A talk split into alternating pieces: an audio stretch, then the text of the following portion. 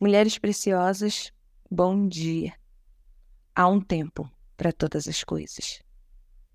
Lá em Eclesiastes 3:1, tudo tem seu tempo determinado, e há um tempo para todo o propósito debaixo do céu. Amém?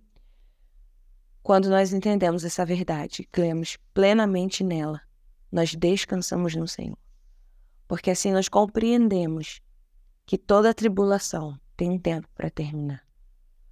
Que essa dificuldade que nós estamos enfrentando, ela vai passar. Tudo passa. Essa dor, essa tristeza, não são para a morte, não são para o mal. Elas existem para que o nome do Senhor seja glorificado. Então, mesmo que você não entenda o porquê, creia que Deus está no controle. Que Ele renove essas suas forças hoje, que pela fé você possa viver um tempo de vitória, que seja um tempo de buscar a face do Senhor, que seja um tempo de celebração e comunhão com Ele.